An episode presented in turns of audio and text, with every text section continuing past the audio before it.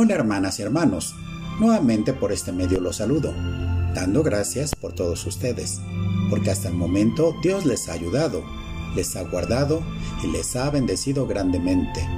Nos gozamos en la esperanza que Dios puso en nuestros corazones de que pronto veremos a nuestro Señor y Salvador viniendo por nosotros y esperando con paciencia que la situación que estamos viviendo pase cuando sea la voluntad de Dios. Pablo, siervo de Jesucristo, por la voluntad de Dios, a los santos y fieles en Cristo Jesús que están en sus casas.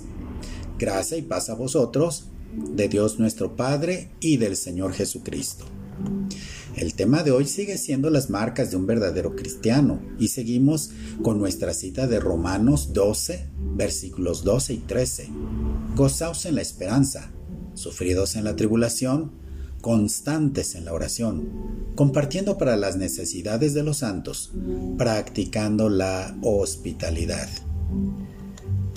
Constantes en la oración. ¿Pero qué es constancia?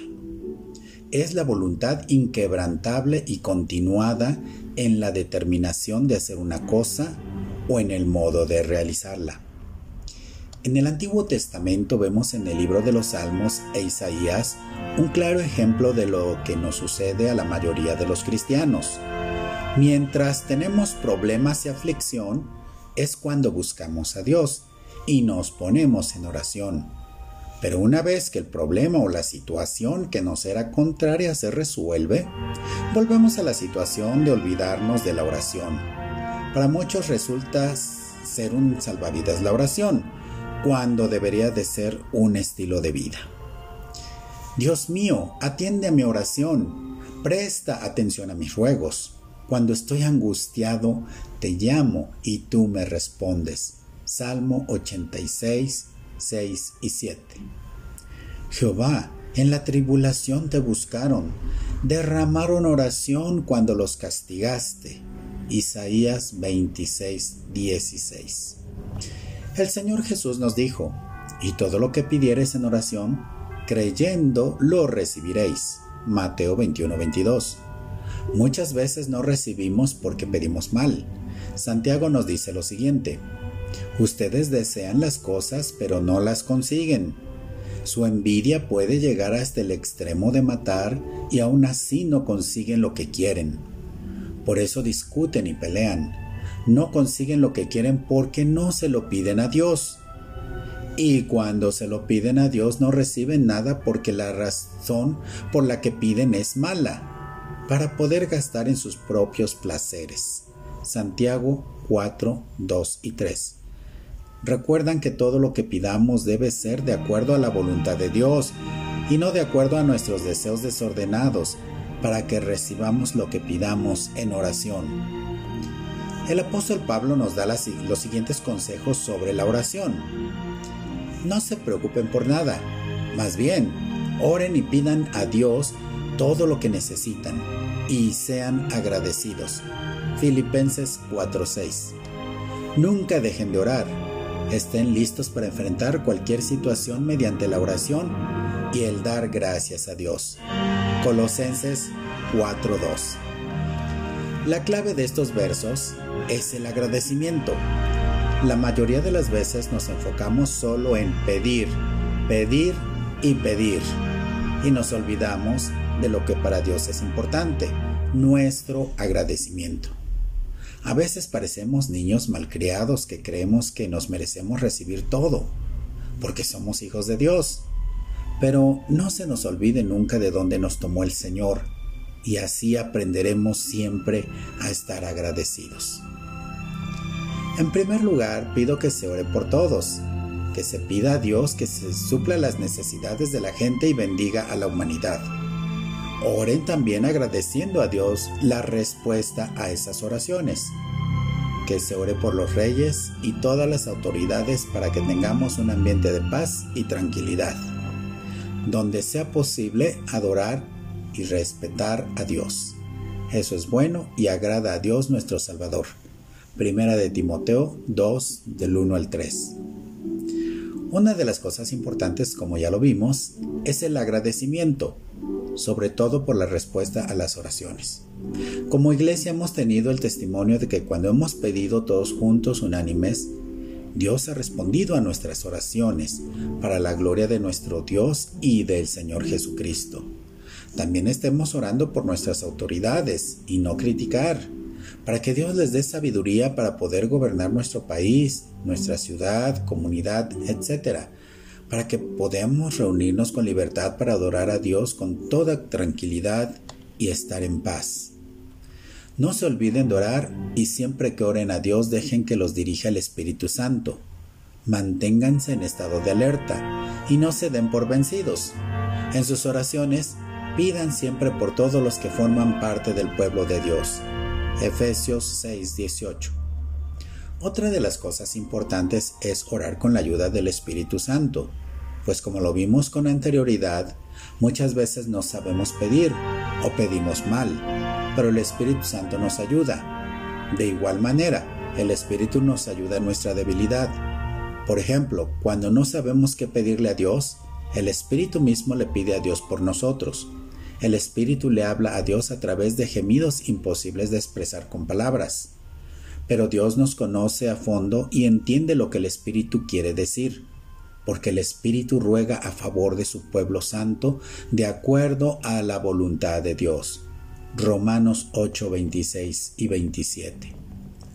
Lo mejor que podemos hacer es pedir la ayuda del Espíritu Santo para que nos ayude en nuestra oración, porque Él sabe realmente lo que necesitamos y pide de acuerdo a la voluntad de Dios y no de acuerdo a nuestros propios deseos Imagínate hermano cuán efectiva puede ser nuestra oración cuando pedimos con la ayuda del Espíritu Santo, para que pida como nos conviene, y por otra parte nuestro Señor y Salvador intercediendo por nosotros ante el Padre. No desaprovechemos esta oportunidad tan grande que tenemos. Otro de los motivos por los que debemos estar perseverando en la oración es porque el tiempo final se acerca y nuestro encuentro con el Señor en las nubes está a la puerta y debemos de estar alertas. Ya se acerca el fin del mundo, por eso, sean responsables y cuidadosos en la oración.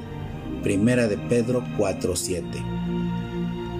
Por eso estén siempre alerta, oren en todo momento para que puedan escapar de todas las cosas terribles que van a suceder. Así podrán estar conmigo, el Hijo del Hombre. Lucas 21:36. Como podemos ver hermanos, hay muchos motivos por los cuales debemos ser constantes en la oración. Espero que este tiempo lo estemos aprovechando al máximo. Otra de las marcas del creyente es compartiendo para las necesidades de los santos.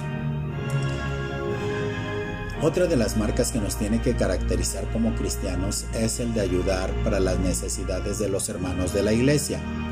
Algunas veces como iglesia queremos hacer obra social, para aquellos que están necesitados y no está mal. Pero primeramente hay que ayudar a las, las necesidades de los hermanos de la iglesia. En el libro de Hechos, Romanos y Corintios se nos narra la historia de cuando hubo hambre en Jerusalén y la iglesia estaba pasando por dificultades, pero las iglesias que se encontraban en la región de Macedonia, específicamente la iglesia de Filipos y en Acaya, la iglesia de Corinto, decidieron recaudar ofrendas para ayudar a la iglesia en Jerusalén. Porque Macedonia y Acaya tuvieron a bien hacer una ofrenda para los pobres que hay entre los santos que están en Jerusalén. Romanos 15:26. Hermanos míos, queremos contarles cómo Dios ha mostrado su amor y bondad a las iglesias de la región de Macedonia. Estas iglesias han pasado por muchas dificultades, pero están muy felices. Son muy pobres, pero han dado ofrendas como si fueran ricas. Les aseguro que dieron todo lo que podían y aún más de lo que podían. No lo hicieron por obligación, sino porque quisieron hacerlo, y hasta nos rogaron mucho que les dejáramos colaborar en esta ayuda al pueblo de Dios. Segunda de Corintios 8 del 1 al 4. En el mundo hay mucha necesidad, mucha gente pobre que necesita ayuda, y nosotros podemos ser de bendición para toda esa gente. Pero el apóstol Pablo nos exhorta a ayudar especialmente a la gente creyente. No debemos cansarnos de hacer el bien. Si no nos rendimos, tendremos una buena cosecha en el momento apropiado. Siempre que podamos, hagamos el bien a todos, especialmente a nuestros hermanos en la fe. Gálatas 6, 9 y 10. Otra de las marcas del creyente es ser hospedador. En la actualidad esta costumbre se ha perdido, quizás por los tiempos en que nos tocaron vivir. Desconfiamos de la gente, aun cuando se dicen ser cristianos, y quizás también por los tiempos que han cambiado. Recuerdo hace tiempo atrás cuando algunos hermanos predicadores y toda clase de hermanos que visitaban a mi padre se quedaban hospedados en casa. Pero ahora los hermanos predicadores prefieren ir a un hotel. Pero nos estamos perdiendo de la bendición al no seguir con esta práctica, porque podríamos estar hospedando a ángeles. No olvides de la hospitalidad, porque por ella algunos, sin saberlo, hospedaron ángeles. Hebreos 13:2. Oremos hermanos. Padre eterno, te damos muchas gracias por tu amor y misericordia, porque eres bueno y nos ayudas en nuestro diario vivir. Gracias por tu espíritu que nos ayuda en nuestra oración, porque a veces no sabemos pedir de la forma correcta. Te pedimos para que nos ayudes a ser estos cristianos verdaderos, que seamos constantes en la oración, y no porque tengamos necesidades o problemas, sino que sea un estilo de vida. Queremos siempre estar en tu presencia. También te pedimos que nos ayudes a hacer lo bueno, ayudar sobre todo a los de la familia de la fe, que aprendamos a ser hospedadores y así cumplir con lo que establece tu palabra. Queremos ser hacedores de tu palabra y no solamente oidores. Te lo pedimos en el nombre de nuestro Señor y Salvador Jesucristo. Amén. Que Dios te bendiga y siempre te cuide. Que Dios te mire con agrado y te muestre su bondad. Que Dios te mire con agrado y te llene de paz. Dios los bendiga hermanos y nos vemos hasta la próxima.